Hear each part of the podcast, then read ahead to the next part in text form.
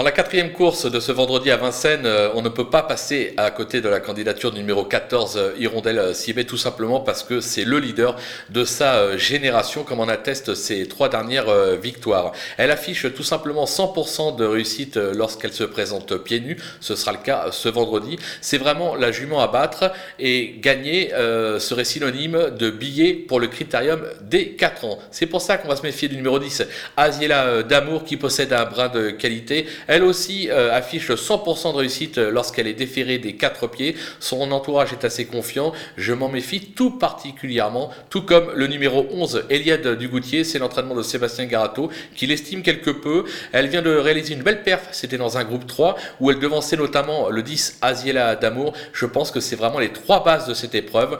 Pour un conseil de jeu, on va donc partir sur un multi en prenant en base les numéros 10, 11 et 14 et derrière on glisse le 4, le 5, le 7, le 12 et le 13. Bonjour à tous.